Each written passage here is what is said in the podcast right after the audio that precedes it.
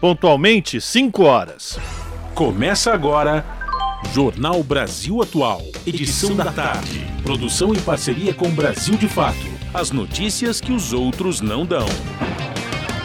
Movimentos populares, política, direitos humanos, economia, mundo do trabalho, cultura e prestação de serviço. Jornal Brasil Atual. Edição da tarde. Olá, hoje é quarta-feira, dia 11 de maio. Eu sou Rafael Garcia, junto com Cosmo Silva, na apresentação de mais uma edição do Jornal Brasil Atual. E estas são as manchetes de hoje. Pesquisa Genial Quest mostra o ex-presidente Lula com 46% das intenções de voto, seguido por Bolsonaro com 29%. Lula possui mais votos que todos os outros candidatos somados, o que garantiria a vitória ainda no primeiro turno. Bolsonaro troca comando do Ministério de Minas e Energia. Bento Costa Lima Leite de Albuquerque foi exonerado e nomeado como titular da pasta Adolfo Sachida. A mudança ocorre após críticas do presidente à política de preços da Petrobras. Investigação mostra participação ativa de generais palacianos em ofensiva contra o sistema de votação. Segundo Polícia Federal, ataque a urnas eletrônicas teve atuação de general de Augusto Heleno e da Agência Brasileira de Inteligência. Entidades brasileiras assinam carta ao presidente dos Estados Unidos em defesa de um fundo bilionário contra o desmatamento. Os recursos fazem parte de um projeto de lei apresentado ao legislativo estadunidense no ano passado. Indicação de presença de agrotóxicos em rótulo de alimentos avança em São Paulo. De acordo com o projeto que tramita na Alesp, o uso de veneno deve estar em embalagens de alimentos in natura, industrializados ou semi-industrializados. Nova caderneta da gestante lançada pelo Ministério da Saúde consolida desmonte e retrocessos na política de humanização do pré-natal e do parto e coloca em risco mulheres e bebês. Passados dois anos, os estados. Passados dois anos, os estudantes da Universidade de São Paulo, do campus da capital, que moram no CRUSP, o conjunto residencial da USP, relatam os mesmos problemas e falam da negligência da reitoria com a segurança do local. Parlamentares que acompanham a situação dos Yanomami viajam para Roraima para participar de diligência ao local junto com as comissões de direitos humanos da Câmara e do Senado. E abril tem inflação mais alta em 26 anos e acumulado de 12,13% é o maior em duas décadas. 5 horas 3 minutos, horário de Brasília. Participe do Jornal Brasil Atual Edição da Tarde por meio dos nossos canais nas redes sociais facebook.com barra Rádio Brasil Atual, no Instagram, arroba Rádio Brasil Atual, Twitter, arroba RA Brasil Atual, ou pelo WhatsApp, o número é 11 96893 7672. Você está ouvindo? Jornal Brasil Atual, edição da tarde. Uma parceria com Brasil de Fato. Na Rádio Brasil Atual. Tempo e temperatura. Tarde desta quarta-feira, aqui na capital paulista, é de tempo nublado. Neste momento, os termômetros marcam 21 graus. Tem previsão de chuva agora para o final da tarde e período da noite. Chuva com intensidade fraca a moderada que cai em bairros localizados. Durante a madrugada ainda tem previsão de chuva, mas daí é algo mais localizado, uma chuva fraca. E a temperatura na madrugada fica na casa dos 17 graus. Em Santo André, São Bernardo do Campo e São Caetano do Sul, a tarde de quarta-feira também é de tempo nublado, 21 graus neste momento. Na região do ABC Paulista tem previsão de chuva no período da noite, que se estende para o período da madrugada. Chuva com intensidade fraca moderada e essa chuva vem mais generalizada. A temperatura fica na casa dos 17 graus no período da madrugada. Em Mogi das Cruzes, mesma coisa, quarta-feira nublada, agora os termômetros marcam 22 graus. Tem previsão de chuva na região de Mogi, que começa logo no início da noite e se estende para todo o período da noite e madrugada. A temperatura fica na casa dos 16 graus durante a madrugada. E em Sorocaba, região do interior de São Paulo, a tarde desta quarta-feira também é de tempo nublado, agora 22 graus. Em alguns pontos já chove neste momento. Essa chuva continua durante o período da noite e cessa na madrugada. Chuva com intensidade fraca a moderada e a temperatura fica na casa dos 17 graus no período da noite e madrugada. E ó, logo mais eu volto para falar como fica o tempo nesta quinta-feira. Na Rádio Brasil Atual, está na hora de dar o serviço. São 5 horas e 5 minutos. Vamos saber a situação do trânsito nesta tarde, finalzinho de tarde de quarta-feira, 11 de maio. A CT, que é a Companhia de Engenharia de Tráfego da cidade de São Paulo, informa que neste exato momento são 39 quilômetros de lentidão em toda a cidade de São Paulo, regiões que apresentam maiores índices, sul com 13 quilômetros e oeste com 12 quilômetros, respectivamente. E atenção, você que tem veículo com placas final 5 e 6, hoje é dia de rodízio no centro expandido, portanto, não pode circular esses veículos com finais placas 5 e 6. Saindo das ruas da cidade de São Paulo, agora vamos saber a situação do metrô aqui da capital. O metrô informa que todas as linhas operam em situação de tranquilidade neste momento.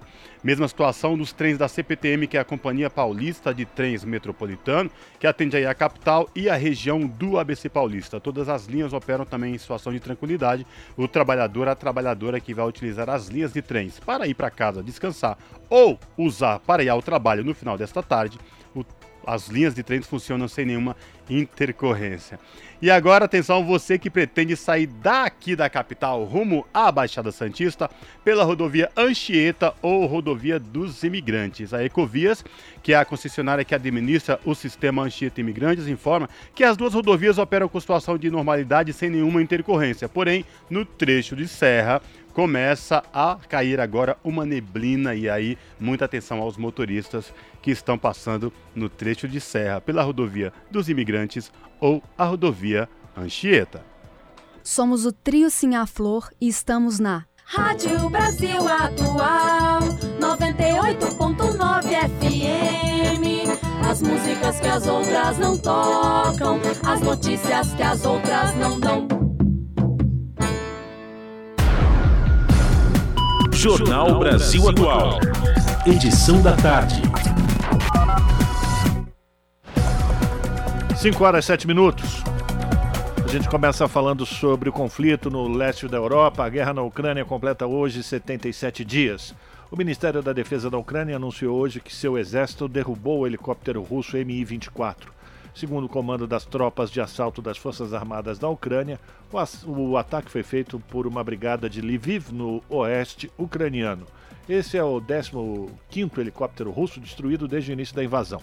Já o Ministério da Defesa da Rússia, em seu relatório, diz ter feito centenas de ataques entre ontem e hoje, e no total relata ter matado 280 combatentes ucranianos. Matado 280 combatentes ucranianos. No âmbito diplomático, o secretário-geral da ONU, Antônio Guterres, afirmou que a guerra na Ucrânia não durará para sempre, mas seu fim também não será imediato. A avaliação também foi confirmada pela diretora de inteligência nacional dos Estados Unidos, a Avril Haines. Segundo ela, Putin se prepara para um confronto prolongado. São 5 horas e 8 minutos e celebridades brasileiras emprestam voz a mulheres refugiadas. Artistas se juntaram ao movimento da Agência da ONU para Refugiados para dar voz à história de todo o mundo. Metade dos deslocados do planeta são mulheres e meninas. Na crise da Ucrânia, elas somam 90%. Da ONU News, quem traz mais informações é Mayra Lopes. Nos últimos dias, diversos áudios apareceram nas redes sociais de atrizes, cantoras e influenciadoras brasileiras com uma mensagem importante. Mulheres refugiadas devem ser ouvidas e merecem a chance de construir futuros melhores para si e para suas famílias em qualquer lugar. Nomes como Letícia Spiller, Dani Suzuki, Zezé Mota, Maria da Penha, Carolina Ferraz e Paloma Bernardi se juntaram à campanha Ecoe Essas Vozes, da Agência da ONU para Refugiados. Para gerar uma movimentação coletiva em prol daquelas que muitas vezes não podem mostrar o seu rosto, mas cujas histórias precisam ser ouvidas. O Acnur convidou as artistas a interpretarem de forma emocionante depoimentos baseados em histórias reais de mulheres refugiadas, muitas delas sobre o desafio adicional de ser mãe em um contexto de fuga e adaptação em um novo país. A chefe do escritório de parcerias com o setor privado do Acnur no Brasil, Samantha Federici, afirma que ao ecoar as vozes de refugiadas, é possível ouvir suas demandas e ajudar a transformar suas realidades. Para ela, a campanha é um esforço para ampliar o conhecimento sobre a realidade dessas mulheres e informar a sociedade sobre formas de apoiar.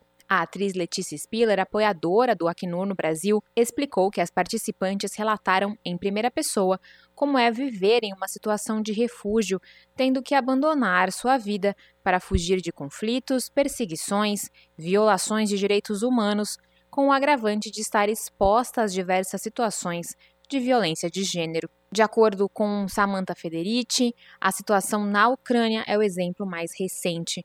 Ela lembra que mais de 10 milhões de pessoas foram forçadas a deixar suas casas devido ao conflito, sendo que 90% delas são mulheres e crianças. Da ONU News em Nova York, Mayra Lopes. Você está ouvindo? Jornal Brasil Atual, edição da tarde. Uma parceria com Brasil de Fato. São 5 horas 11 minutos e a pesquisa Genial Quest, divulgada hoje, mostra que o ex-presidente Lula, com 46% das intenções de voto no cenário eleitoral com maior número de candidatos, está sendo seguido por Bolsonaro, com 29% das intenções de votos no primeiro turno. Em relação à pesquisa de um mês atrás, divulgada em 7 de abril, Lula cresceu dois pontos. O ex-presidente tinha 44% dos votos e Bolsonaro ficou estacionado nos 29%, no cenário com mais candidatos. Apesar desse crescimento, como a margem de erro é de dois pontos, o cenário predominante é de estabilidade em relação a abril. Com 46% das intenções de voto, Lula possui mais votos que todos os outros candidatos somados, ou seja, 44%, o que garantiria a vitória no pleito ainda no primeiro turno. No entanto, considerando a margem de erro de dois pontos para mais ou para menos, o cenário ainda está longe de uma definição. A pontuação em votos totais garantiria a Lula um patamar de 51,1% dos votos válidos. Na pesquisa divulgada hoje, depois de Lula e Bolsonaro, aparecem Ciro Gomes com 7%, João Dória e André Janones com 3% e Simone Tebet e Felipe Dávila com 1%. A margem de erro é de 2 pontos percentuais para mais ou para menos. 2 mil pessoas foram entrevistadas entre os dias 5 e 8. São 5 horas e 12 minutos. Rafael, Fábio Balbini, ouvintes da Rádio Brasil Atual, a gente continua repercutindo o clima eleitoral, porque o PSDB e o Cidadania protocolaram nesta quarta-feira no Tribunal Superior Eleitoral o pedido de registro de federação partidária. O relator do pedido será o ministro Ricardo Lewandowski. Este é o segundo pedido de federação partidária apresentado ao TSE. O primeiro foi protocolado em abril por PT, PCdoB e PV. As federações partidárias são diferentes das coligações. Nas federações, os partidos são obrigados a se manter unidos como se fosse uma única sigla por pelo menos quatro anos. No mês passado, o PSDB, Cidadania, União Brasil e MDB chegaram a anunciar um acordo para decidir, até 18 de maio, um candidato único do grupo à presidência da República. União Brasil, contudo, já decidiu ter candidato próprio. 5 horas 13 minutos e o que está por trás da insistência do presidente da Câmara, Arthur Lira, no debate sobre, sobre semipresidencialismo. Os especialistas apontam ânsia do Centrão por mais poder e levantam preocupações com a participação popular no sistema. Os detalhes com Douglas Matos.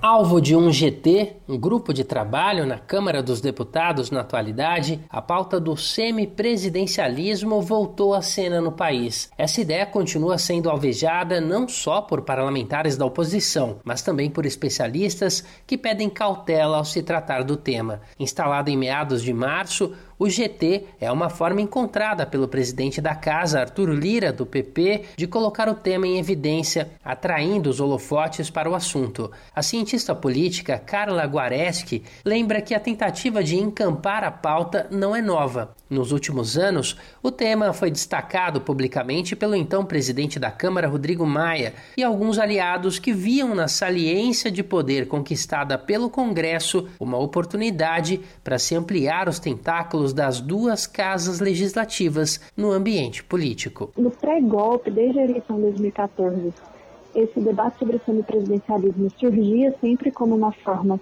da direita na oposição é, disputar poder com o, o disputar poderes né, em, em termos de Câmara com a presidência da República, então tinha uma posição relativamente consolidada, uma posição à direita relativamente consolidada na casa, que foi ganhando corpo na gestão ali do Eduardo Cunha é, que trazia essa pauta em oposição ao governo Dilma. O grupo de trabalho é formado por 10 parlamentares e tem 120 dias de prazo para discutir as tarefas, mas pode também estender os trabalhos por igual período. Um conselho consultivo, composto por juristas, também foi criado para subsidiar os parlamentares. Mas a ideia de mudança de sistema ainda não tem balizas nem textos legislativos específicos. Caso fosse aprovada, só entraria em vigor em 2030, mas se mantém no radar graças especialmente às iniciativas patrocinadas por Lira e aliados. Para tentar dar mais força à pauta, o presidente da Câmara pleiteia ajuda internacional e por isso acionou possíveis interlocutores em lugares que adotam esse formato de gestão. Foi o que ocorreu em diálogo com o presidente da Assembleia da República de Portugal, Augusto Santos Silva. O cargo dele equivale ao do manda-chuva no Congresso Nacional no Brasil.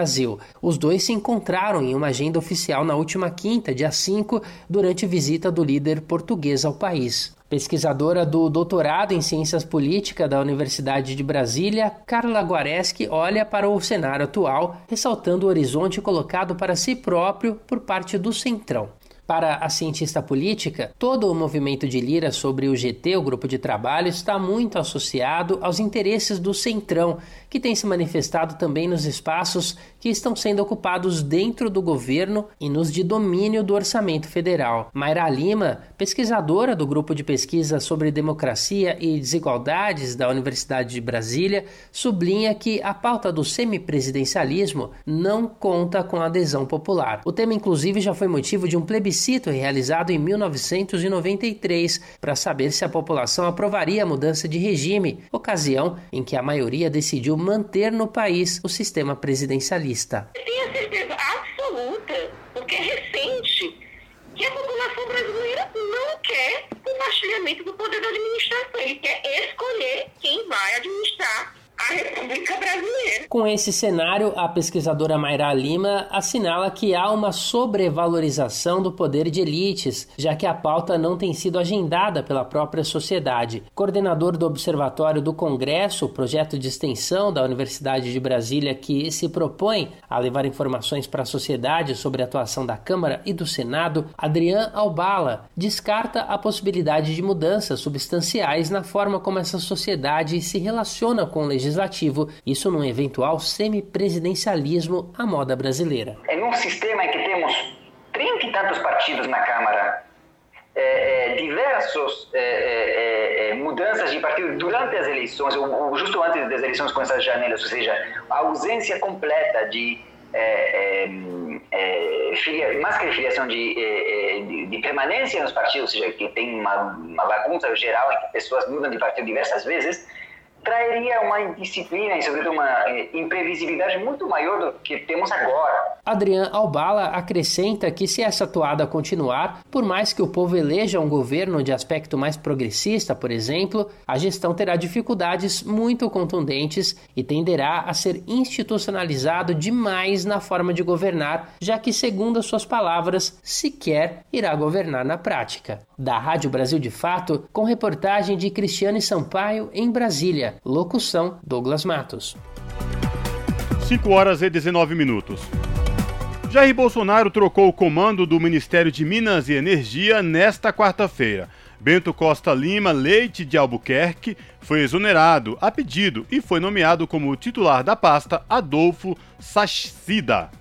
A mudança ocorre após críticas do presidente à política de preços da Petrobras, estatal ligada à pasta. Na última quinta-feira, Bolsonaro citou o ministro Bento Albuquerque e o presidente da Petrobras, José Mauro Ferreira Coelho, ao reclamar de reajuste no preço do diesel para as refinarias. Aos gritos, durante uma transmissão ao vivo por redes sociais, Bolsonaro afirmou que os lucros registrados recentemente pela empresa são um, abre aspas, estupro, beneficiam estrangeiros e quem paga a conta é a população brasileira. Em todo o ano de 2021, a empresa que tem a União como maior acionista registrou lucro líquido recorde de 106 bilhões de reais e 600 milhões. Será que é fato isso mesmo, Rafael Garcia? É isso mesmo, Cosmo. Lucro sendo distribuído para investidores internacionais. Agora é muito engraçado o Bolsonaro ficar fazendo esse tipo, né, um estupro e tudo mais, sendo que ele é um defensor desse tipo de política de formação de preço que está fazendo com que as pessoas mais pobres não consigam mais cozinhar, não consigam mais utilizar seus automóveis, enfim. E agora vem com esse papo de estupro, que a culpa é da, é da Petrobras? Francamente. 5 horas 20 minutos e investigação mostra a participação ativa de generais que vivem no Palácio do Planalto numa ofensiva contra o sistema de votação. Segundo a Polícia Federal, o ataque às urnas eletrônicas em live presidencial no ano passado teve a atuação de general Augusto Heleno e da Agência Brasileira de Inteligência. O Douglas Matos volta para trazer mais detalhes. O ataque às urnas eletrônicas em uma live presidencial no ano passado teve a participação do general Luiz Eduardo Ramos e da ABIN, a Agência Brasileira de Inteligência, atrelada ao Gabinete de Segurança Institucional, chefiado pelo também general Augusto Heleno. As informações constam em uma investigação da Polícia Federal e foram divulgadas pelo jornal Folha de São Paulo nesta terça-feira. A apuração foi aberta para investigar a live presidencial de 29 de julho de 2021 a relatoria é do ministro Alexandre de Moraes, do STF e o Supremo Tribunal Federal. Como conclusão do inquérito, a delegada Denise Ribeiro entendeu que a busca por informações para desacreditar o sistema eleitoral é mais um evento relacionado à organização criminosa investigada no inquérito das milícias. Segundo a delegada, a live do presidente Jair Bolsonaro foi realizada com o nítido propósito de desinformar e de levar parcelas da população ao erro quanto à lisura do sistema de votação. Ela diz ainda que a transmissão alimentou teorias que promovem o fortalecimento dos laços que unem seguidores de determinada ideologia dita conservadora, segundo suas palavras. A apuração mostra que Bolsonaro utilizou como prova para uma suposta fraude nas eleições de 2014 uma análise simplória sobre o padrão nos números da apuração dos votos que deu a vitória para a petista Dilma Rousseff. Na investigação, o perito criminal da PF, Ivo Peixinho, disse que entre 2019 e 2020, o governo federal, por meio da ABIN, buscou informações sobre a segurança no sistema eleitoral brasileiro. Ele é especialista em crimes cibernéticos e responsável por testes nas urnas eletrônicas. O perito conta que em 2019 ou 2020, segundo suas palavras, a ABIN, sob o comando de Alexandre Ramagem, amigo da família Bolsonaro, chefiado por Heleno, enviou uma consulta sobre informações relacionadas a ocorrências ou atividades envolvendo urnas eletrônicas nas eleições. Procurado, o Palácio do Planalto não respondeu aos questionamentos. O Gabinete de Segurança Institucional afirmou que não se manifesta sobre temas que estão sob apreciação da Justiça Federal. Da Rádio Brasil de Fato, com reportagem de Paulo Motorim em Brasília. Locução: Douglas Matos. São 5 horas e 23 minutos. E o ministro do STF, Alexandre de Moraes, decidiu unir inquéritos sobre milícias digitais e ataques às urnas eletrônicas. Decisão atende a pedido da Procuradoria-Geral da República, que ainda não decidiu se vai denunciar o presidente Jair Bolsonaro. Confira mais detalhes com o repórter Gabriela Moncal. O ministro Alexandre de Moraes, do STF, o Supremo Tribunal Federal, decidiu, na terça-feira, dia 10, unificar duas investigações que envolvem Jair Bolsonaro e seus aliados. Uma, a atuação de uma milícia digital contra a democracia, e outra com foco diretamente no presidente, a investigação sobre seus ataques às urnas eletrônicas e ao sistema eleitoral. Desse modo, as duas apurações ocorrerão conjuntamente. O ministro acatou pedido da Procuradoria-Geral da República, segundo a qual a junção é necessária antes de decidir sobre possível denúncia contra Bolsonaro. Alexandre de Moraes é relator nos dois casos. Em suas palavras, há fortes indícios e significativas provas apontando para a existência de uma organização criminosa com forte atuação digital e núcleos de produção, publicação e financiamento com nítida finalidade de atentar contra a democracia e o Estado de Direito. O ministro justifica que o objeto da investigação principal é o que considera como organização criminosa complexa e que, por isso, os elementos de prova colhidos devem ser analisados em conjunto. O general Luiz Eduardo Ramos e a ABIN, a Agência Brasileira de Inteligência ligada ao Gabinete de Segurança Institucional, comandado pelo general Augusto Heleno, estão envolvidos no vazamento ilegal de dados sigilosos da Justiça Eleitoral, promovido por Bolsonaro em live de 29 de julho de 2021, o que motivou o inquérito contra ele. As informações são da Folha de São Paulo, com base em investigação da Polícia Federal. Em fevereiro, a delegada da PF, Denise Dias Ribeiro, já havia concluído que Bolsonaro cometeu crime ao vazar dados de uma investigação envolvendo um ataque hacker ao TSE.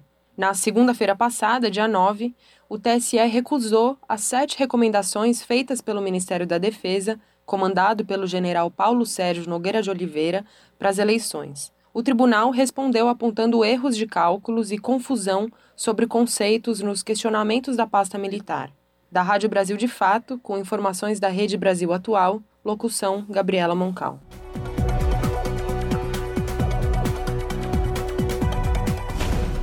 Você está ouvindo? Jornal Brasil Atual, edição da tarde. Uma parceria com Brasil de Fato. Agora 5 horas e 26 minutos.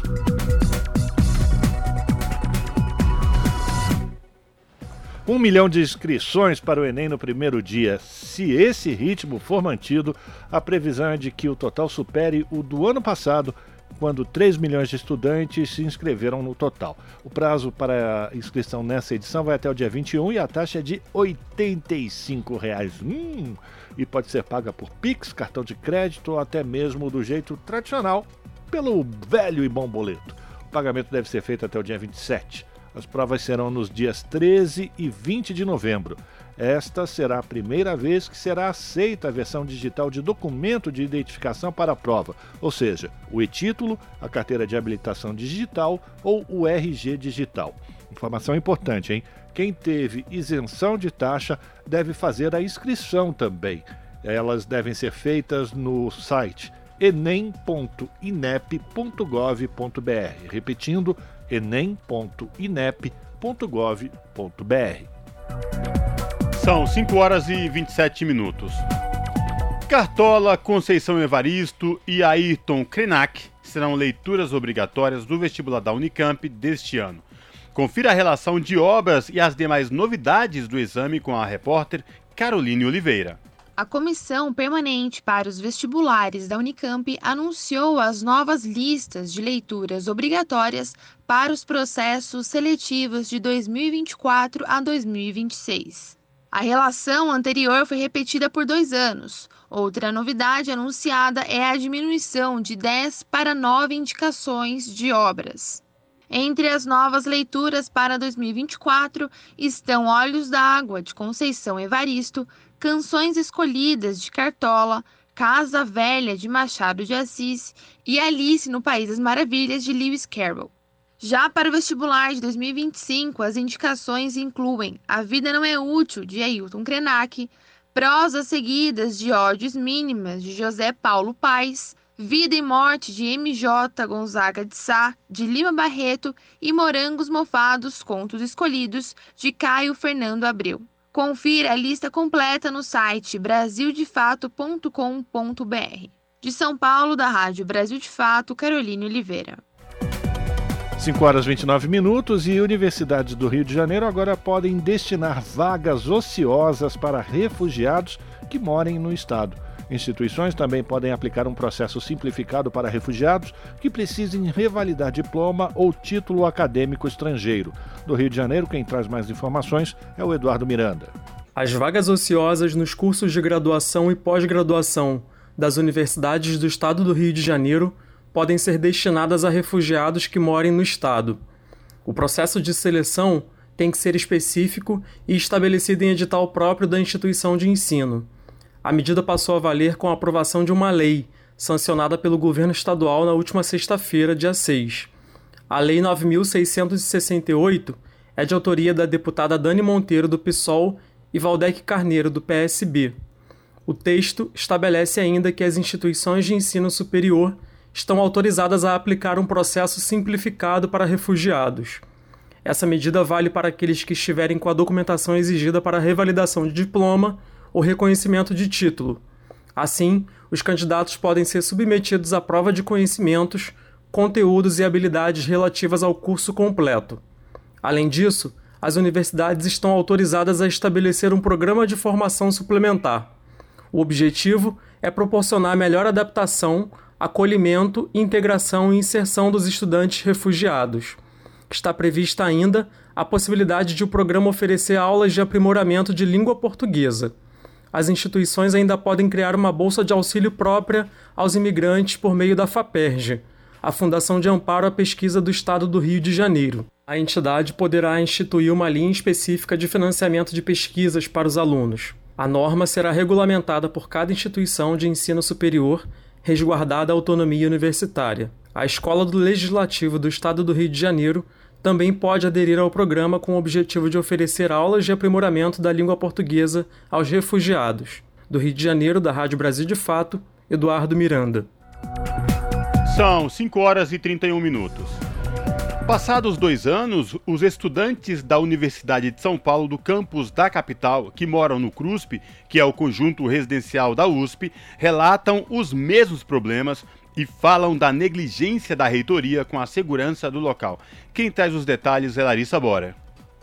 A falta de segurança é um problema que os moradores do CRUSP enfrentam há pelo menos dois anos. Com a pandemia, esses problemas só pioraram. O CRUSP, Conjunto Residencial da USP, nada mais é que um conjunto de prédios para estudantes de baixa renda morarem enquanto estudam no campus. Os apartamentos são de diferentes tamanhos e podem ser encontrados com um, dois ou três dormitórios.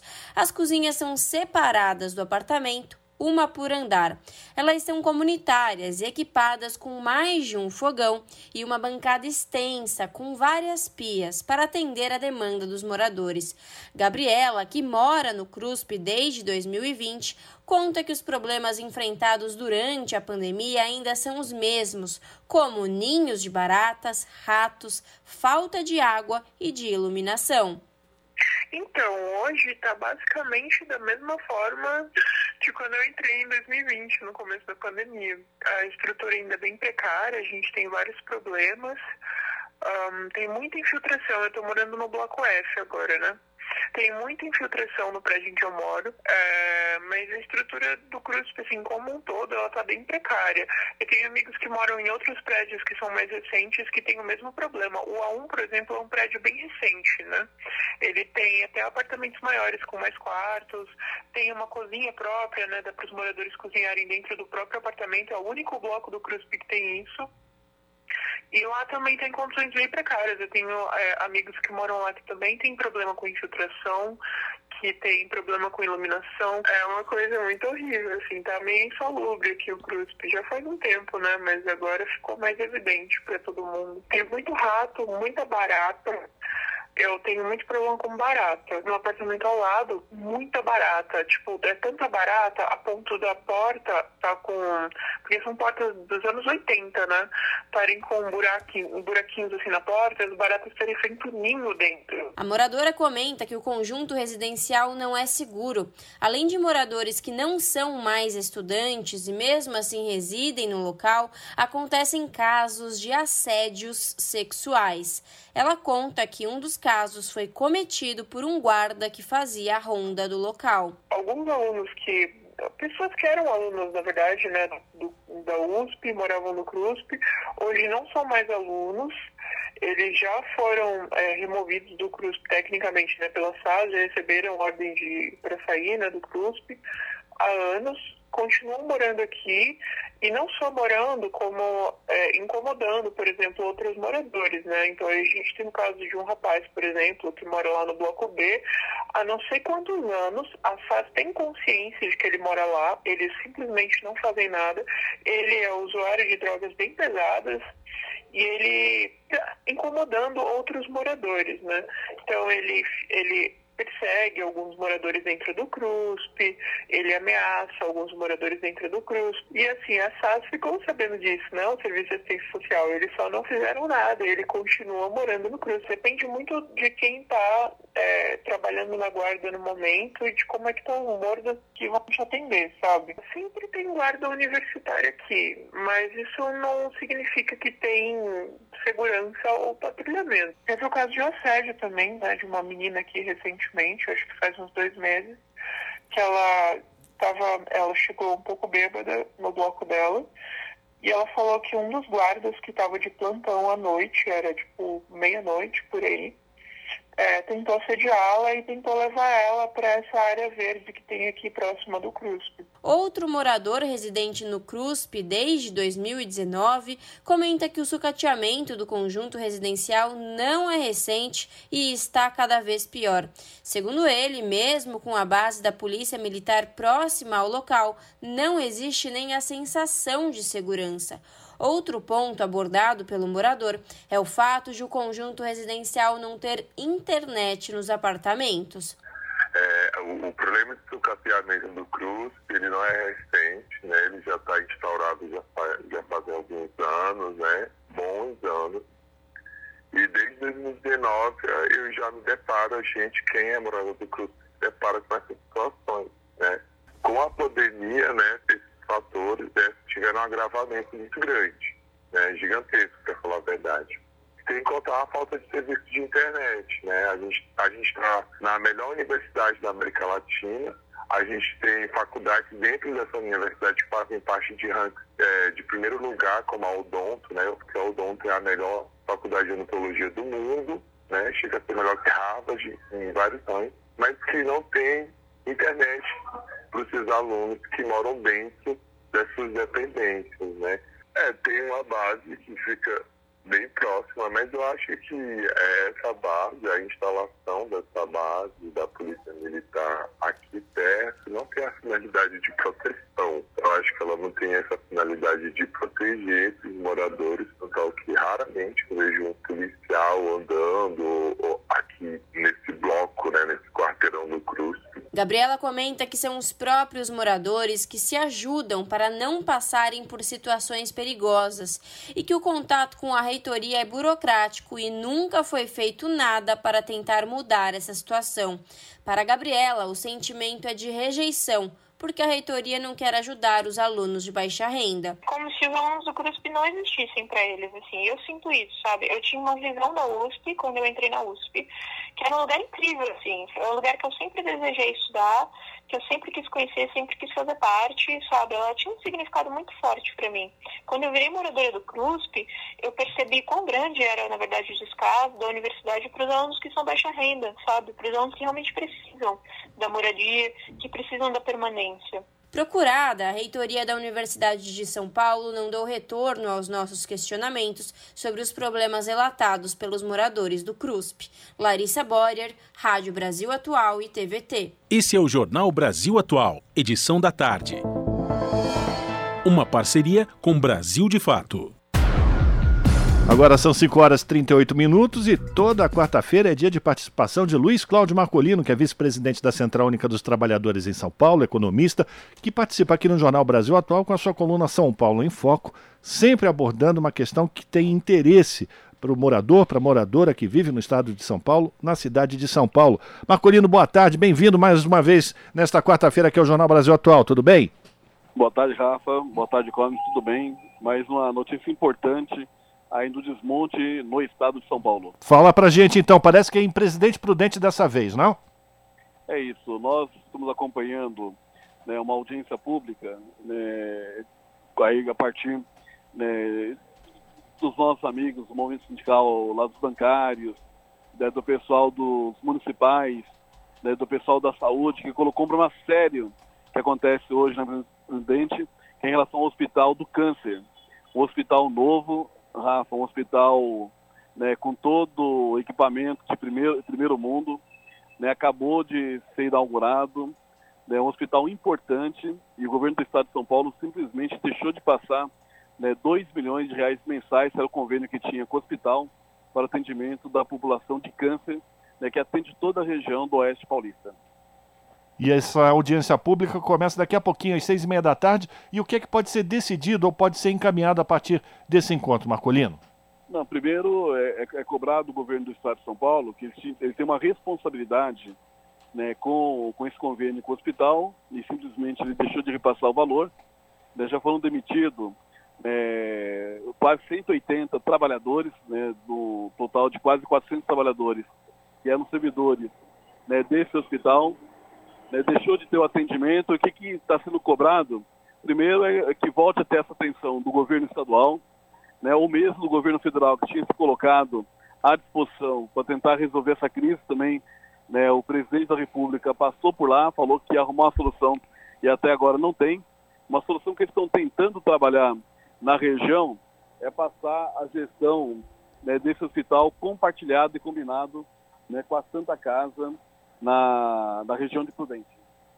Agora, Marcolino, é, em um tal momento delicado que não só o estado de São Paulo vive, mas o Brasil inteiro, que é ainda um momento pandêmico, porque a pandemia não acabou, e a gente ler e ouvir notícias como essa do Hospital da Esperança, que é o Hospital do Câncer de Presidente Prudente, deixa ainda numa situação mais desalentadora por conta de tudo isso, o quanto a saúde pública é, vem sendo sucateada e não tem nenhuma é, sinalização a longo prazo por conta dos nossos governantes, não é, Marcolino?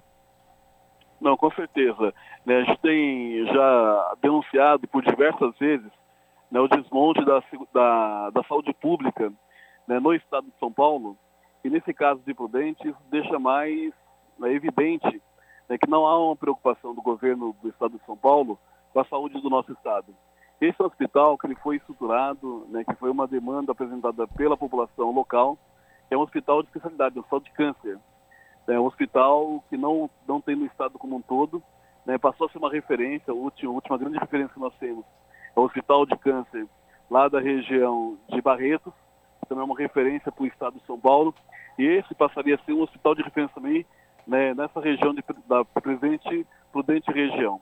Então, o governo do Estado de São Paulo teria mais do que a obrigação, porque você vê que tem uma preocupação né, lá nesse, no, no, convênio que foi firmado nesse hospital para fortalecer né, essa necessidade hoje que é gritante do atendimento de câncer no Estado.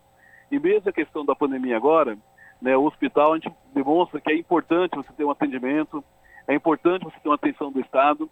Né, o governador Dória falou tanto né, que ele era o pai da vacina, que era o governador que tinha uma preocupação né, com a saúde no estado de São Paulo e deixa, deixa a míngua um hospital importante desse como o Hospital de Prudente. Por isso que para a gente, essa audiência pública, ela não só vai fazer a denúncia do descaso do governador Dória né, no estado de São Paulo, né, um governo que não cumpriu né, o que foi prometido, porque tinha um convênio assinado, né, tinha um acordo feito. Então esse acordo que foi assinado, esse acordo que foi feito está sendo descumprido. Então, a, a, ideia da audiência hoje é cobrar a responsabilidade do governo do Estado de São Paulo, né, cobrar também do governo federal que fez o, o, um movimento que está assumindo também esse hospital regional. E quem sofre com isso, Cosmo, e, e, é a população. Quer dizer, a população de Prudente região que está sofrendo. Né? Sofre pelo falta de atendimento e sofre também pelo descaso do governador e do presidente né, com a demanda tão importante que é a questão do câncer no nosso estado. Pois é, uma região que é muito carente, inclusive, desses serviços. Se a gente olha no mapa, Presidente Prudente para Barretos é uma distância bem considerável. É bem longe, né, o, Marcolino? E é perto do Pontal, né, onde você tem muitos assentamentos de agricultores familiares, né? Não, com certeza. Né? Inclusive, né, quando esse hospital foi pensado, ele foi constituído, era justamente porque tinha muitas, muitas famílias dessa região do Pontal, né, que foram diagnosticados com câncer, né, inclusive não só do Pontal, porque você tem ali o agronegócio muito forte. Né, você tem um, agronegócio muito forte nessa região de Prudente, né, e o pessoal do agronegócio, eles usam muito né, agrotóxicos. E usando os agrotóxicos, você tem uma contaminação de alimentos da região, e essa contaminação do alimento também, do manuseio né, desse agrotóxico, gerou muito caso de câncer da região. Então, se você pegar Presidente Prudente hoje, é a cidade com maior índice né, de pessoas diagnosticadas com câncer é a cidade Prudente. Então, não foi à toa que esse hospital foi construído e pensado na região. Então, isso demonstra, ele fala, essa insensibilidade do governo, do governo do Estado de São Paulo. E eu falo, não é só uma insensibilidade, é um, uma, uma descontinuidade de um contrato que tinha sido firmado. Muito bem, então vamos a partir das 18h30 acompanhar essa audiência pública que acontece lá em Presidente Prudente, pra, na tentativa de encontrar uma solução para evitar o desmonte e o desligamento, enfim, a desativação desse hospital, que é referência para o tratamento do câncer em toda essa região do Pontal do Paranapanema, uma região que precisa muito desse hospital. E agradecer a tua participação, Marcolino, que sempre trazendo aqui um, um assunto que é de interesse da população do estado de São Paulo, na sua coluna São Paulo em Foco. Forte abraço para você, semana que vem, novo contato. Obrigado, Cláudio. Obrigado, Rafa. Semana que vem estamos juntos. Abraços. Um abraço. A gente conversa, ou conversou aqui no Jornal Brasil Atual com Luiz Cláudio Marcolino, que é vice-presidente da Central Única dos Trabalhadores em São Paulo e também economista com a sua coluna São Paulo em Foco. Você está ouvindo? Jornal Brasil Atual, edição da tarde. Uma parceria com Brasil de Fato. São 5 horas e 45 minutos. Reportagem do Brasil de Fato revela quem é o empresário que lidera a corrida pelo ouro em terras indígenas. Segundo o levantamento da Agência Nacional de Mineração, empresas da família de Paulo Carlos de Brito Filho fizeram 255 requerimentos para pesquisar minérios em terras protegidas. Os detalhes com Letícia Viola.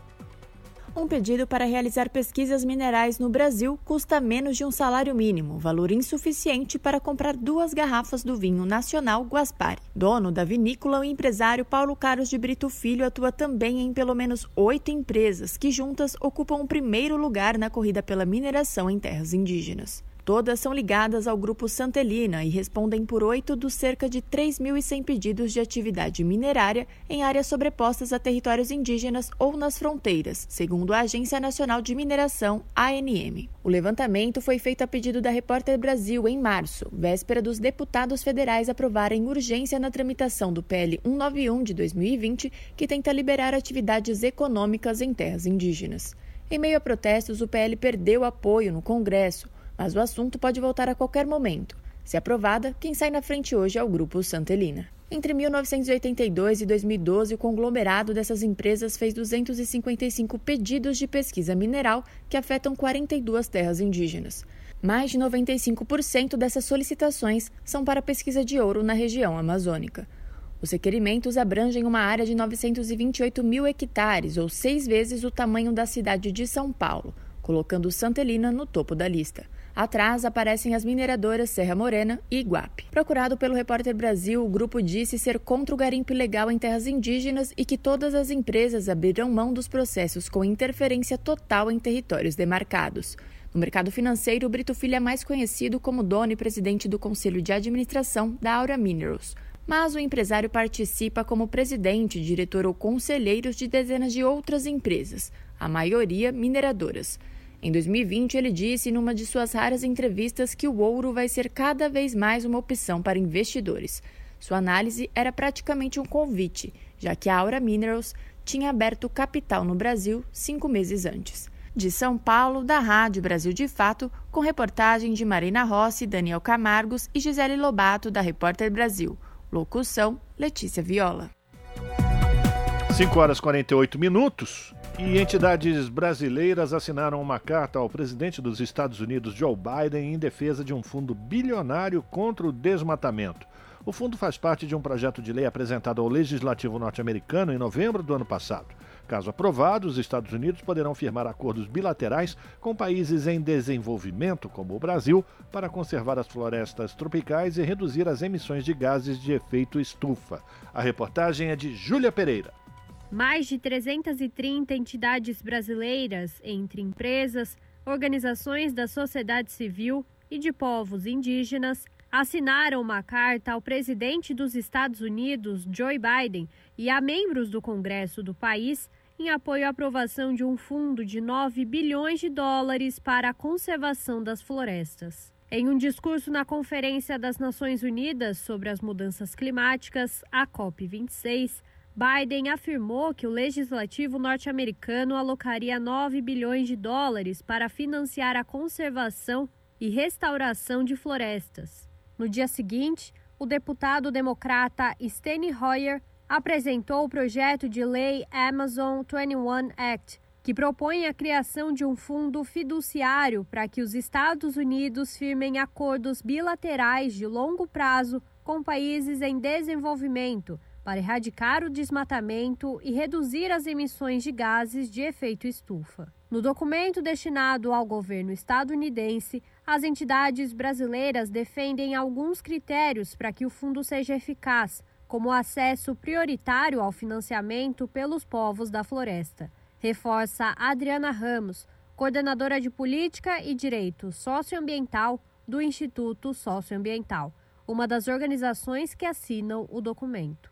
Consideramos fundamental reforçar a necessidade de um fundo como esse que está sendo proposto pelo Senado norte-americano, mas também apontar alguns critérios que devem ser considerados na destinação de recursos desses fundos.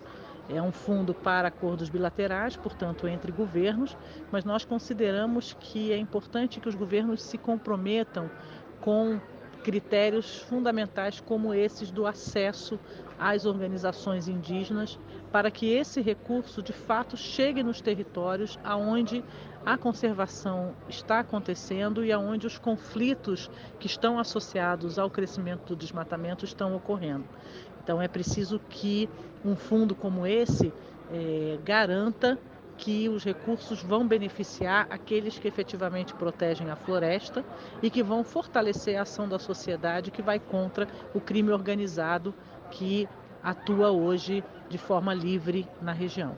A floresta amazônica é a maior do mundo e o Brasil concentra a maior parte dela, cerca de dois terços. Mas a preservação feita por aqui não condiz com a responsabilidade. Em abril, os alertas de desmatamento na Amazônia passaram de mil quilômetros quadrados, número recorde para o período, de acordo com dados do Sistema de Alertas do INPE, o Instituto de Pesquisas Espaciais. Iniciativas como o do fundo que pode ser aprovado nos Estados Unidos ajudam não apenas a manter a floresta em pé, como também a preservação dos modos de vida dos povos que nela vivem.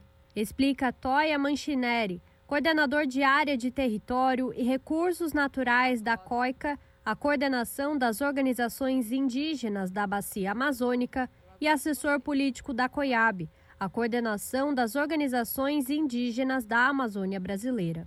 Para a gente é, é muito importante né, que esse fundo né, seja aprovado, né, porque né, é, vai dar né, é um apoio né, muito direto né, para os territórios indígenas, né, para as unidades de conservação, né, para pessoas que trabalham diretamente né, com a manutenção das florestas em pé. Não só né, a questão né, de, de manter né, as florestas em pé, mas também é a manutenção né, de todo o ecossistema, né, a manutenção dos direitos dos povos que lá, que lá vivem, né, a manutenção de toda uma cultura, de toda né, uma organização, organização social, a sabedoria destes povos. Né. Também significa né, é, redução do desmatamento na, das florestas e a questão do aquecimento global. Né.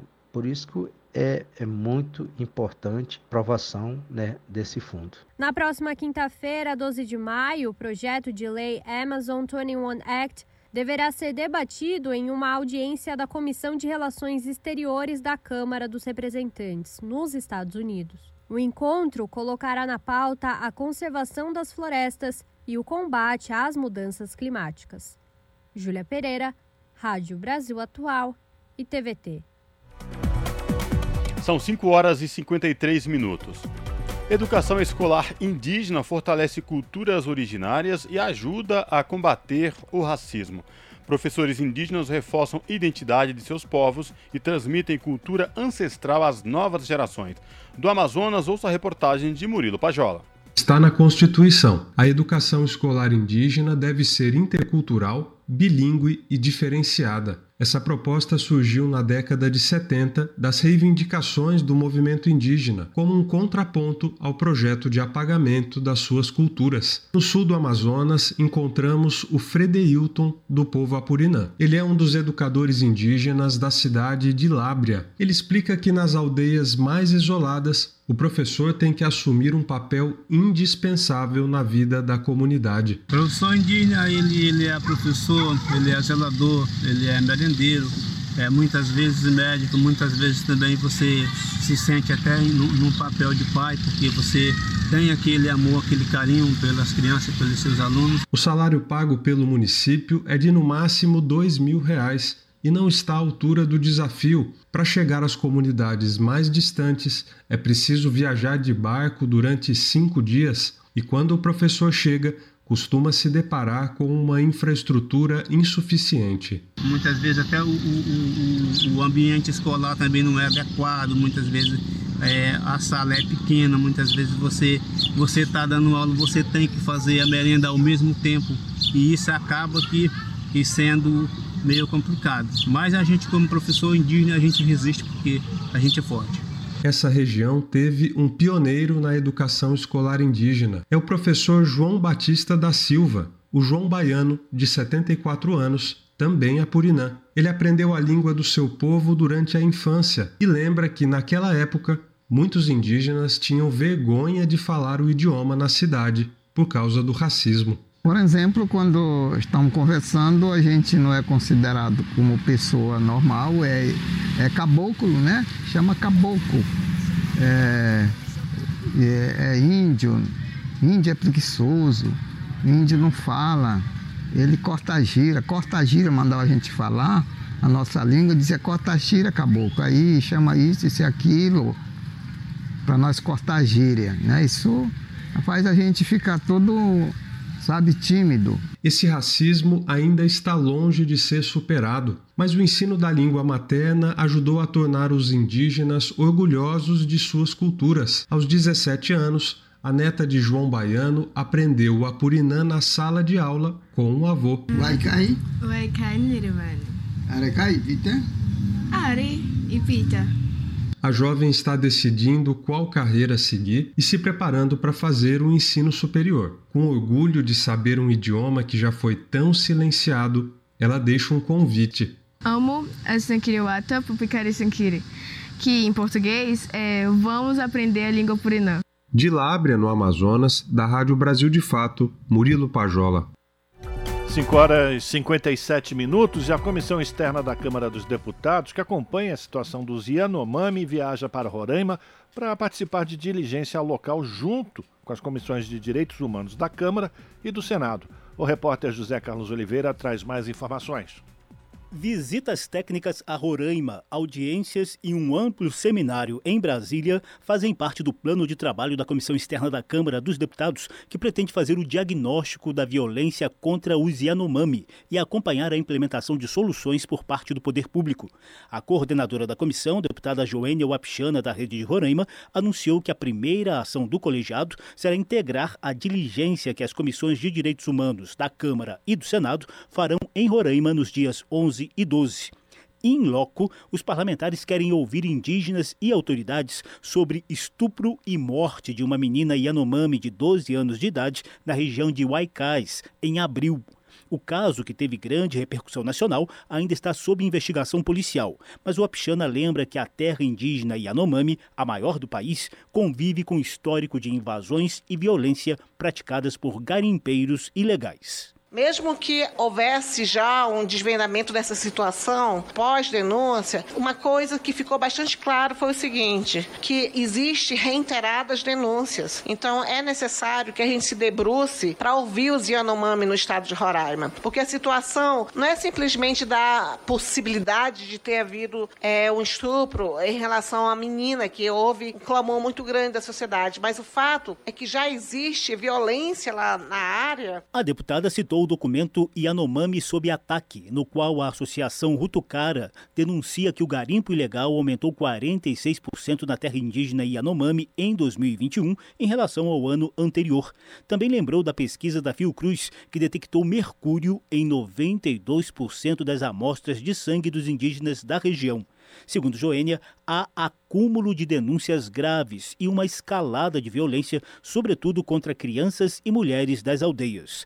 A deputada adiantou que a comissão vai cobrar das autoridades um plano permanente de fiscalização e proteção dos Yanomami. O tema também será debatido em um amplo seminário organizado em conjunto com outros colegiados da casa.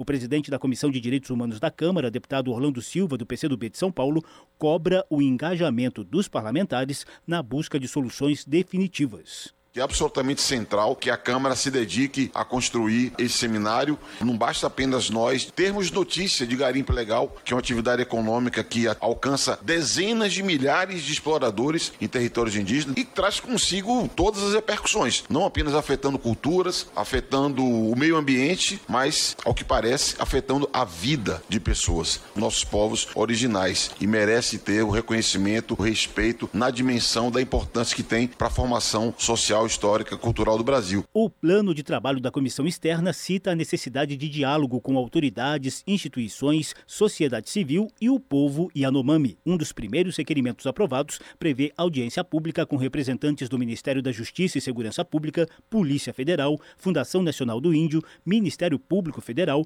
Conselho Nacional de Direitos Humanos e Alto Comissariado das Nações Unidas para os Direitos Humanos. Da Rádio Câmara de Brasília, José Carlos Oliveira. Rádio Brasil Atual. Para sugestões e comentários, entre em contato conosco por e-mail redação@jornalbrasilatual.com.br ou WhatsApp DDD 11 96893 7672. Acompanhe a nossa programação também pelo site redebrasilatual.com.br.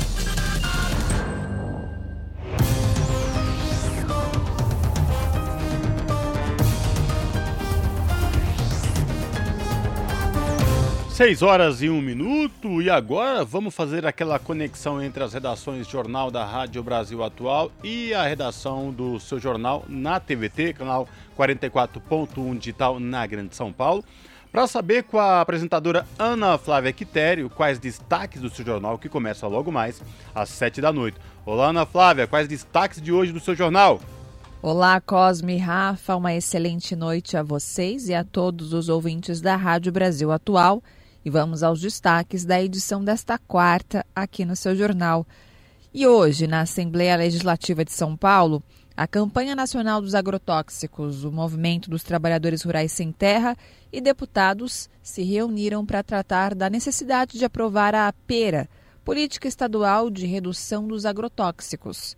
É um projeto de lei que prevê uma série de medidas para diminuir o consumo de agrotóxicos no estado de São Paulo, mas está parado na Comissão de Constituição e Justiça da LESP desde 2019. E uma pesquisa da Genial e da Quest, divulgada hoje, aponta a possibilidade de vitória do ex-presidente Lula no primeiro turno. Lula tem mais intenções de votos que a soma dos outros candidatos, embora da margem de erro. E essa pesquisa foi feita presencialmente, considerada mais precisa que os levantamentos feitos por telefones. Nós vamos dar os números para vocês aqui no jornal. E para encerrar, o Salão Carioca do Livro vai até domingo, hein, galera? Vocês que estão no Rio de Janeiro, vão viajar para o Rio, dê uma olhadinha na nossa matéria para vocês poderem conferir aí o endereço, tudo certinho. O evento incentiva o prazer pela literatura e também a formação de novos leitores.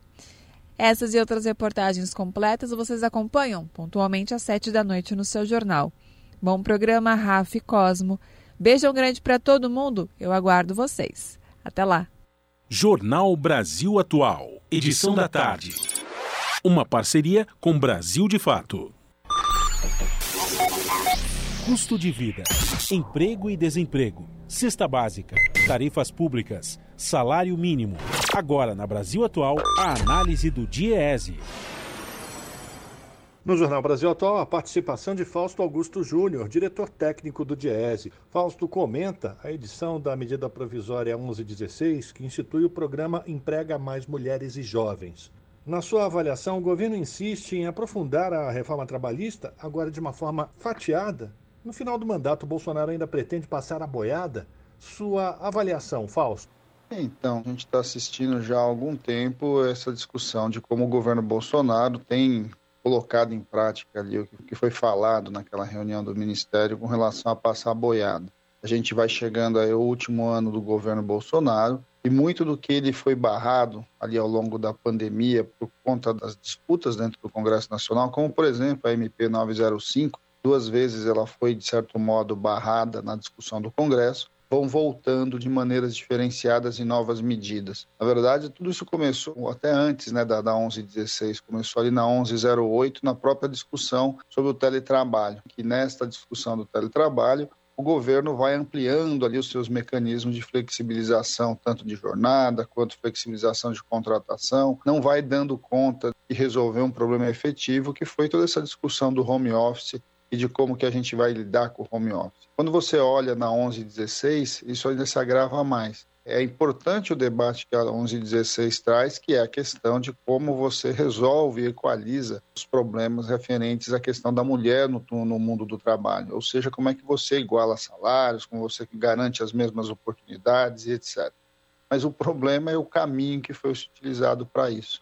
E o caminho foi, de novo, precarizar de novo, você criar alternativas de contratação que simplificam aí o regime de CLT, ampliam a possibilidade da negociação individual, mexem na jornada do ponto de vista de você poder flexibilizar, coloca o que a gente assistiu ali, que foi o tal do bem, né? ou seja, essa medida do sujeito reduzir jornada redução de salário ou até suspender o contrato de trabalho, colocando como se isso fosse um grande benefício para a mulher trabalhadora. E, na verdade, na prática, o que a gente assiste é o contrário. De novo, a gente vai ver medidas que possibilitam as empresas flexibilizarem contratação, flexibilizarem jornada, flexibilizarem férias, em nome de dizer que essas medidas estão contribuindo aí para a equalização do trabalho entre homens e mulheres. Além de tudo isso, a gente vê na 1116 também, de novo, mais um ataque frontal à questão do FGTS.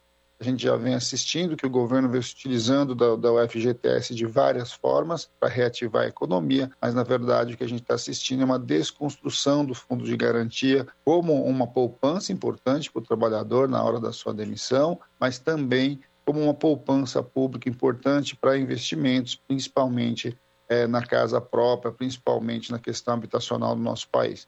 De novo, a medida 1116 retira recursos do FGTS não para lidar com a questão da habitação ou com as dificuldades ali dos trabalhadores, mas simplesmente para resolver, ou pelo menos para passar para a iniciativa privada, recursos para uma coisa que é objetivamente obrigação do Estado, que é garantir creche para a mulher trabalhadora. Então, quando a gente vai olhando para tudo que está ali, essas medidas provisórias, de certo modo, vão intensificando tudo aquilo que já está na reforma de 2017 e que o grande debate hoje no Brasil é a sua revogação e não a sua intensificação. Mas o governo Bolsonaro, ao contrário, caminha na direção cada vez mais de individualizar a negociação, enfraquecer os sindicatos, flexibilizar as diferentes formas de relações de trabalho e atender às pautas do empresariado. Esse foi Fausto Augusto Júnior, diretor técnico do DIEESE, o Departamento Intersindical de Estatística e Estudos Socioeconômicos, aqui no Jornal Brasil Atual.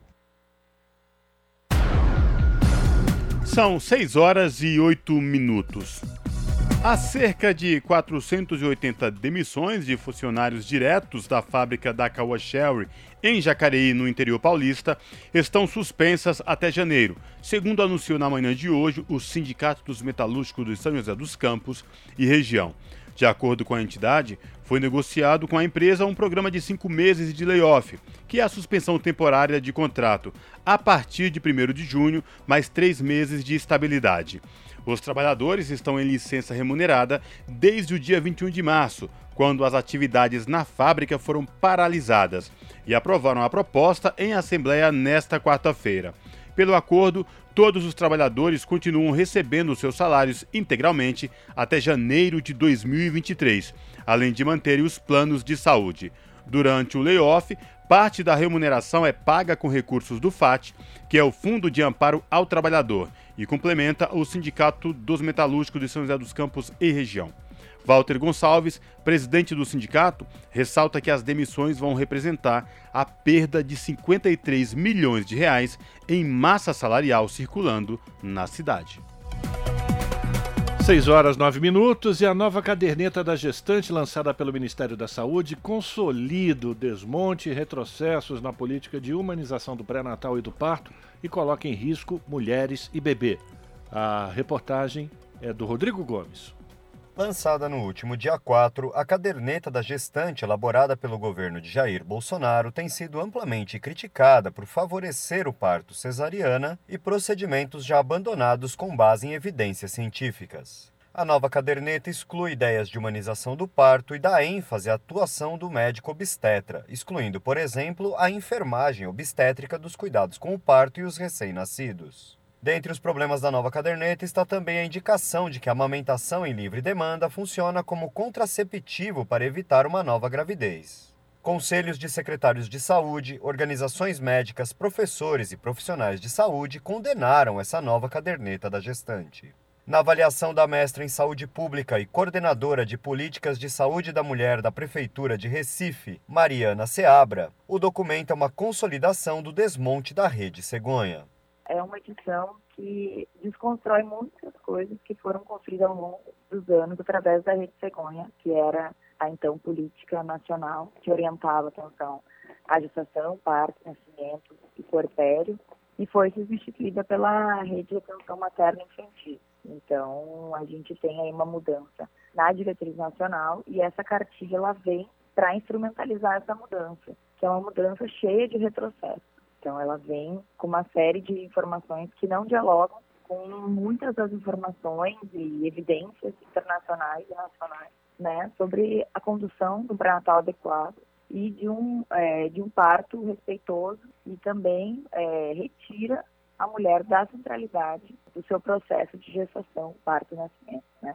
A Rede Cegonha foi substituída pela Rede Materno-Infantil, a RAMI, em abril deste ano. O ex-ministro da Saúde, Arthur Quioro, avalia que essa nova política pode levar a um aumento da mortalidade de mulheres e bebês ao ignorar as melhores práticas de saúde. Tem um potencial extremamente importante de comprometer os indicadores maternos infantis, mortalidade materna, mortalidade infantil. Veja, há uma vulgarização da cesariana cesariana é um procedimento cirúrgico, salva a vida da mulher, salva a vida da criança, quando é indicado por, pelos médicos de maneira adequada, criteriosa. Não se trata de condená-lo. Né? Essa nova política, né, essa nova proposta que o Ministério aprovou, ela trata de colocar a cesariana num patamar uh, absolutamente perigoso para a saúde da mulher e para a saúde do bebê. Ela é, reintroduz táticas consideradas, olha, eu diria que hoje medievais.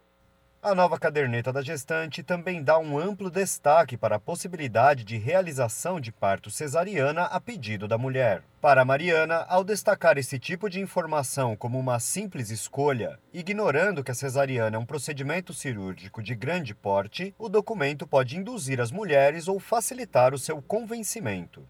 A gente sabe que não, é, não se trata só de, de ser uma cesariana a pedido porque é uma escolha individual. A gente sabe que o Brasil foi campeão cesárea no mundo inteiro, né? Então a gente precisa entender que nós somos alvo de uma cultura cesarista, né? E essa política da Rede Segunda, ela vinha desconstruindo isso, colocando as mulheres no lugar de realmente poder escolher. Só que quando você não dá elementos para essas mulheres tomarem a melhor decisão, é muito cruel você colocar que a cesárea pedido é uma opção. Porque você está colocando ela no lugar de não poder, na verdade, né? E quando é, o Rafael Câmara fala da manobra de Christeler no vídeo que é, lança, então, a caderneta, ele deixa muito claro isso, né? Quem manda é o médico. A fala dele é quem tem que decidir é o médico. E a gente sabe que a construção desse processo, né, é justamente o contrário, né? É colocar a mulher a parte de todo o cenário do parto, né? Baseado nas melhores evidências científicas, né? E a gente sabe que uma cesárea letiva não tem evidência científica. A mestra em saúde pública e o ex-ministro destacam que a cesariana é um procedimento que salva vidas, mas que seu uso deve ser estritamente por critérios de necessidade. Dados do próprio Ministério da Saúde indicam que uma cesariana desnecessária pode aumentar em até três vezes o risco de morte de uma mulher no parto. Além disso, se feita prematuramente, sem início do trabalho de parto, a cesariana pode causar complicações ao bebê, já que os pulmões e o sistema neurológico dele só está maduro quando o trabalho de parto começa. Entre os procedimentos listados na caderneta como passíveis de ser indicados no processo do parto estão a episiotomia, que consiste em um corte na saída do canal vaginal para agilizar a saída do bebê, a perfuração de bolsa de líquido amniótico em que o bebê fica na barriga da mãe e a aplicação de soro com ocitocina, hormônio sintético que aumenta as contrações. Todos são procedimentos que já foram descartados pela Organização Mundial da Saúde por haverem evidências científicas de que eles não trazem qualquer benefício à mulher ou ao bebê, como explica Mariana. Em 2018 foi lançado um manual dizendo é, o grau de evidência científica, né, com estudos analisados, né, com estudos de impacto muito grande, né, ou seja, com forte evidência científica, né, então não estamos falando de opinião, nós estamos falando de evidência mesmo, né, dizendo que esses procedimentos que foram elencados na cartilha, eles não fazem mais sentido nas rotinas hospitalares e eles devem ser abolidos. O próprio Ministério da Saúde fez uma avaliação em 600 maternidades do Brasil, avaliando o grau de abolição dessas práticas. Então você veja, cartilha esquece isso e coloca isso como uma opção, que é o rompimento da bolsa das águas, a ostocina e a episiotomia. A nova caderneta também abandonou qualquer referência ao plano de parto, documento que as gestantes podem elaborar durante o pré-natal e que orienta o trabalho de parto dela. Esse documento é diretamente associado à política de parto humanizado, já que garante à mulher o protagonismo do processo e limites à aplicação de procedimentos desnecessários ao trabalho de parto. Para Quioro, a proposta do governo Bolsonaro busca atender interesses econômicos que exigem a aceleração do parto e um maior número de interferências no processo. Uma cesariana indicada prematuramente aumenta a mortalidade infantil, aumenta a prematuridade, aumenta os filhos. É um procedimento cirúrgico. Ele não pode ser escolhido meramente por conveniência, muito menos se utilizar a necessidade de respeitar o direito da mulher. O direito da mulher sempre tem que ser considerado, mas o que os estudos mostram e a vontade da mulher é forjada ah, pelos médicos obstetras. É esse médico obstetra que aderiu indiscriminadamente à cesariana, muitas vezes sem nenhuma necessidade, que convence uma mulher que aceitaria fazer o parto normal e que é convencida do contrário, por conveniência do médico, por aceitar práticas como né, escolher a melhor data para dar sem considerar a maturidade gestal. Então, um procedimento que é fisiológico fica capturado por uma lógica médica e não vamos aqui imaginar que se trata de ciência. Se trata aqui é de interesse econômico. Dados do IBGE do ano passado mostram que o Brasil segue tendo uma quantidade de parto cesariana muito maior que a indicada pela Organização Mundial da Saúde. Enquanto a ciência estima que até 30% dos partos podem realmente necessitar de alguma intervenção médica, no Brasil 55% deles são feitos por cesariana. Na rede privada, o índice é de quase 90%.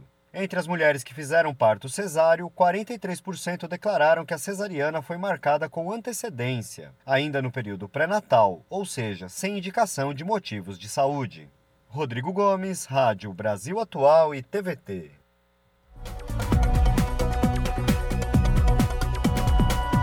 E o nosso contato agora no Jornal da Rádio Brasil Atual é com a Cida de Oliveira, a Cida que é repórter do portal da RBA, redebrasilatual.com.br.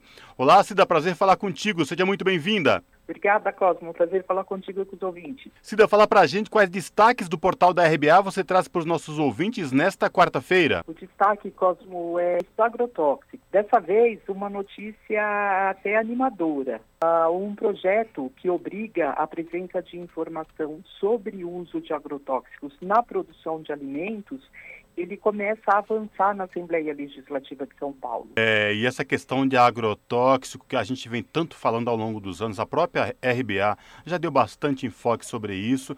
Pelo menos algo de positivo parece que surge aqui da LESP, né? É verdade, Cosmo. É uma notícia é, animadora e, como você diz, ainda mais vindo da, da Assembleia Legislativa de São Paulo, onde as coisas de interesse da sociedade geralmente não prosperam. E é interessante também, é, como você bem diz, a gente teve inclusive hoje pela manhã uma audiência pública em que cobra é, justamente é, que haja também aí a tramitação de um outro projeto também de interesse da, da sociedade também com relação a agrotóxicos que é um projeto para a redução do uso de, desses produtos aí que causam tão mal à saúde e ao meio ambiente. Enfim, mas é, o que a gente traz aí, que está mais avançado, é justamente um, um projeto de lei de autoria do deputado Emílio de Souza, se for aprovado, é, é, vai ser um avanço é, bastante significativo, porque ele além de ser um respeito aí à saúde, é um respeito também ao direito à informação, né, Cosmo? Ô Cida, e, e tá, você falou de direito à informação e o que consiste esse PL especificamente do deputado Emílio de Souza? Então, esse PL, é, ele, ele prevê a obrigatoriedade dos fabricantes e dos produtores de destacarem de maneira clara, é, numa linguagem bastante acessível, no rótulo, se aquele alimento ele foi produzido é, com ingredientes, enfim, né, com matérias-primas que tenham levado ou não é, agrotóxicos é, na sua produção. E, e também esses fabricantes, esses produtores, eles têm que ter é, essas informações também disponíveis em, em sites na internet né? Quer dizer, lógico, não, não, não tem como você trazer tanta informação no rótulo, né? Que já é uma coisa complicada ali, já tem que ter tantas outras informações, mas ali ele tem que ter pelo menos essa informação, se tem ou se não tem agrotóxico. E, e isso, né, Cosmo, quer dizer, a gente já tem essa restrição, né? Quer dizer, a gente não, né? Vamos ser sinceros, o, o conjunto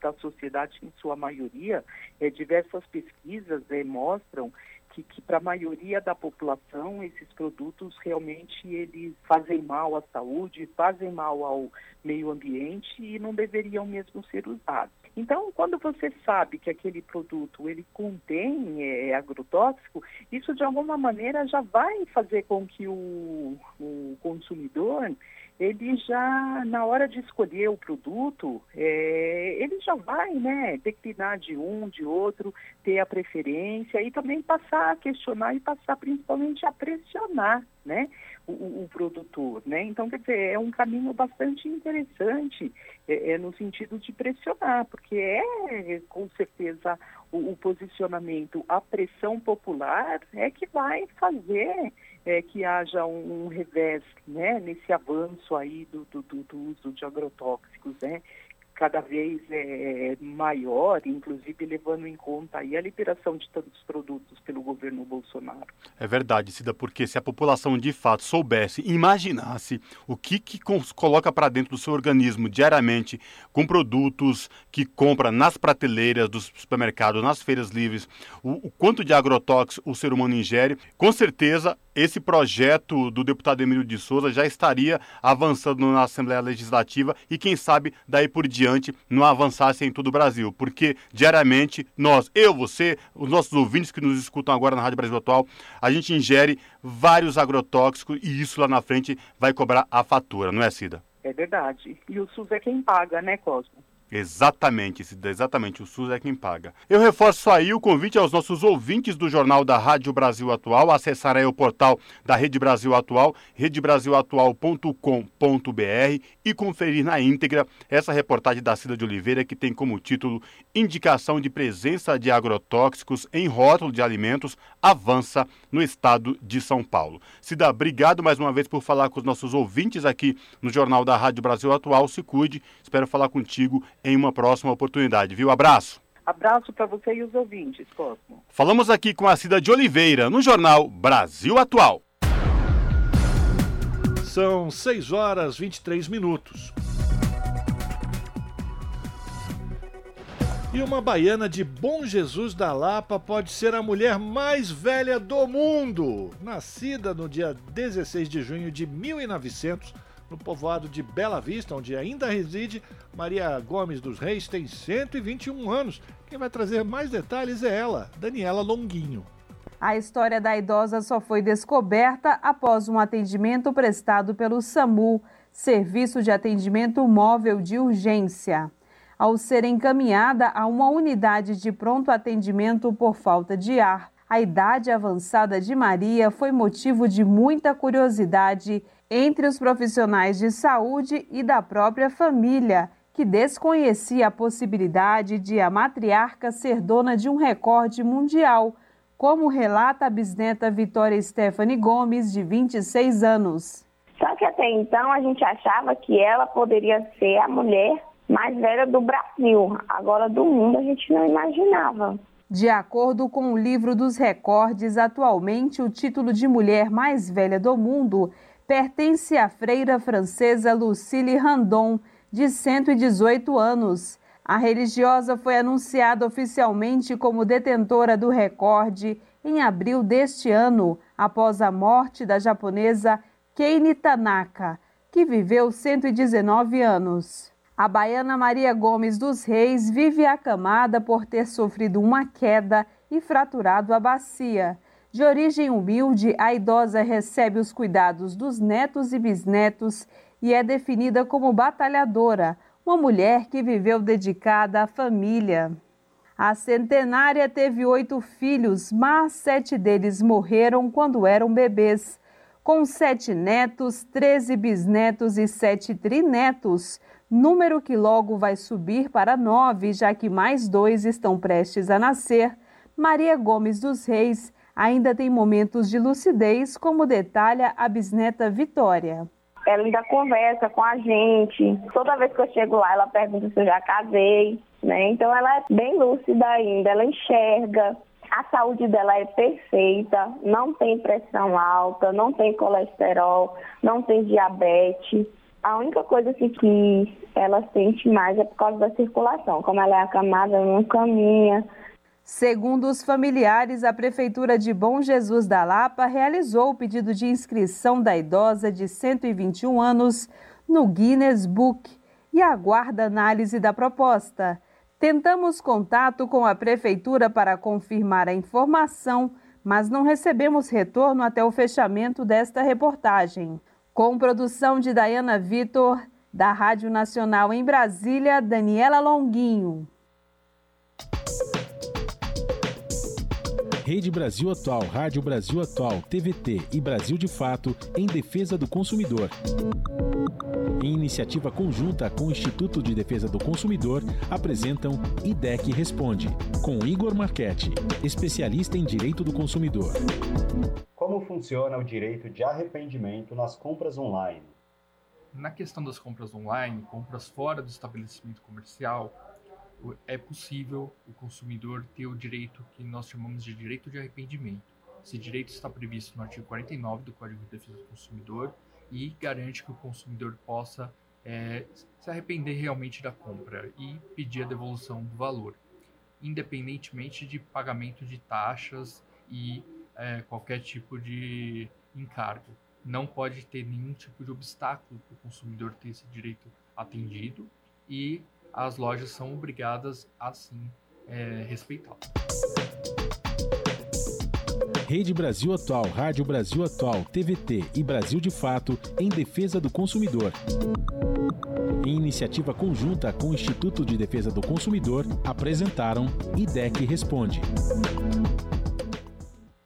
Se você gosta do nosso jornalismo independente e quer rever nossas entrevistas e reportagens, acesse o canal da Rádio Brasil Atual no YouTube. Nosso endereço é youtube.com/barra Rádio Brasil Atual. Ajude a nossa voz ser cada vez mais forte e ir cada vez mais longe. Inscreva-se em nossos canais, curta e compartilhe o conteúdo Rádio Brasil Atual e TVT. Rádio Brasil Atual e TVT. Compromisso com a notícia, compromisso com a democracia, compromisso com você na Rádio Brasil Atual. Tempo e temperatura. Chuvinha e tempo mais gelado nesta quinta-feira. Na capital paulista, quinta-feira será de tempo nublado, sem aberturas para o sol. Tem previsão de chuva com intensidade fraca moderada durante todo o dia. Aquela chuva que vai e volta. A temperatura cai, com máxima de 22 graus e mínima de 16 graus. Nas regiões de Santo André, São Bernardo do Campo e São Caetano do Sul, mesma coisa. A quinta-feira será nublada, o sol não aparece e a chuvinha permanece. Tem previsão de chuva na região do ABC durante todo o dia. Chuva com intensidade fraca a moderada, chuva mais generalizada que vai e volta, com temperatura máxima de 19 graus e mínima de 16 graus. A quinta-feira na região de Mogi das Cruzes será de tempo fechado, sem aberturas para o sol, e o predomínio é de chuva, chuva com intensidade fraca a moderada, que vai e volta durante todo o dia. A temperatura cai, máxima de 19 graus e mínima de 15 graus. Chuvinha também na região de Sorocaba, interior de São Paulo. A quinta-feira em Sorocaba será parcialmente nublada. O sol aparece entre muitas nuvens e a partir do começo da tarde tem previsão de chuva com intensidade fraca a moderada. A temperatura máxima será de 24 graus e a mínima de 16 graus. Levem o guarda-chuva e o casaco. Larissa Borer, Rádio Brasil Atual. E assim a gente termina mais uma edição do Jornal Brasil Atual, que teve trabalhos técnicos de Fábio Balbini, na produção a Letícia Holanda e a Juliana Almeida, na apresentação Cosmo Silva e este que vos fala, Rafael Garcia. Você fica agora com o papo com o Zé Trajano, a partir das 7 da noite pela TVT, tem o seu jornal e depois Central do Brasil. Nós voltamos amanhã a partir das 5 da tarde. A todos, um bom final de quarta-feira. Até lá!